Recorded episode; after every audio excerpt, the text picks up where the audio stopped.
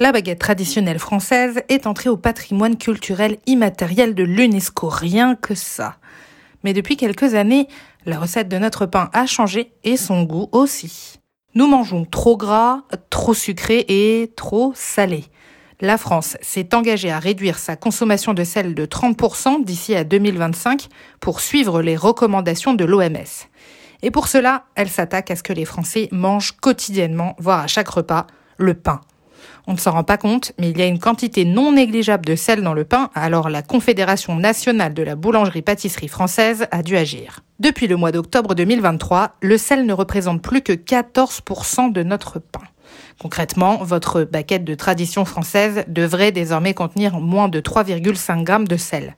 Je dis bien devrait parce qu'il n'y a aucune obligation, c'est un engagement volontaire de chaque professionnel. Il y a 0,1 g de sel en moins dans votre pain que l'année dernière. Ça paraît peu, mais quand on sait que les Français en consomment des milliards, j'ai bien dit des milliards par an, ça peut faire la différence pour votre santé. C'est surtout que la réduction du sel dans notre pain n'est pas nouvelle. Il est de moins en moins salé depuis une dizaine d'années, moins 20% selon le ministère de l'Agriculture.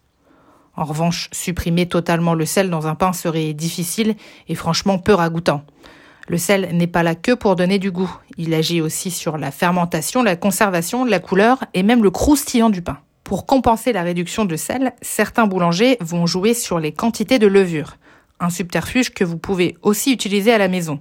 Comme la levure, le citron apporte de l'acidité et trompe un peu nos papilles qui distinguent moins bien la salinité d'un plat. N'oubliez pas non plus le sel naturellement présent dans certains aliments. Le céleri, par exemple, en contient plus que les autres légumes. Vous pouvez utiliser aussi des herbes et des épices. Elles assaisonnent d'une autre manière votre plat et vous serez moins tenté de rajouter votre grain de sel.